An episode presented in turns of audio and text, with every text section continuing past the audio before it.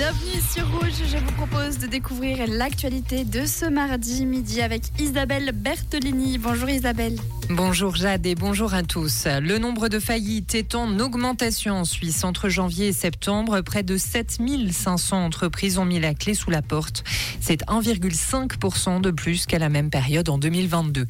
Sur l'ensemble de l'année, le chiffre devrait frôler la barre des 10 000 faillites. En répartition sectorielle, pour le moment, la branche la plus touchée est celle de la construction.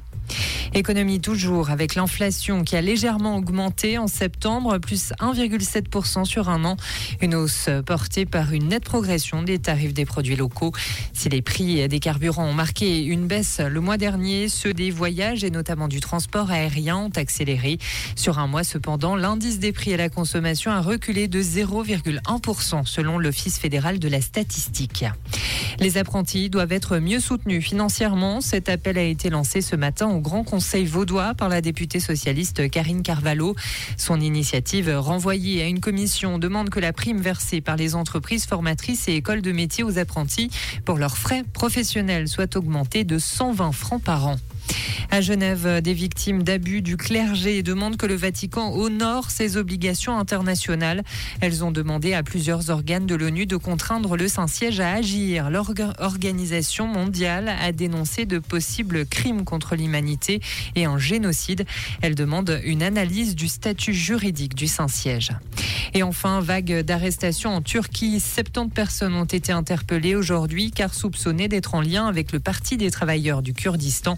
PKK qui a revendiqué l'attentat qui a blessé deux policiers dimanche à Ankara. Merci Isabelle. Le retour de l'actualité, c'est à 17h sur Rouge. Comprendre ce qui se passe en Suisse romande et dans le monde, c'est aussi sur Rouge. Rouge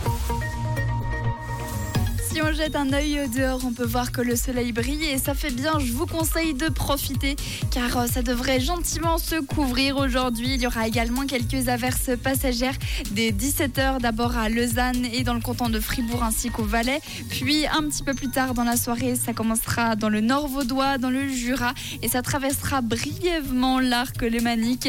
Je vous rassure, cette nuit sera tout de même sèche et il y aura du vent aujourd'hui, surtout cet après-midi. 70 km/h maximum de vent et pour les températures ce sera plutôt agréable. 26 degrés dans la région de Genève, 25 à Yverdon. Du côté de Lausanne ainsi qu'à Blonay, 24 degrés au meilleur de la journée et on descend légèrement à la vallée de Joux. Il fera 19 degrés aujourd'hui. Je vous conseille tout de même de prendre une petite jaquette avec vous si vous êtes frileux et frileuse car le vent risque de vous refroidir.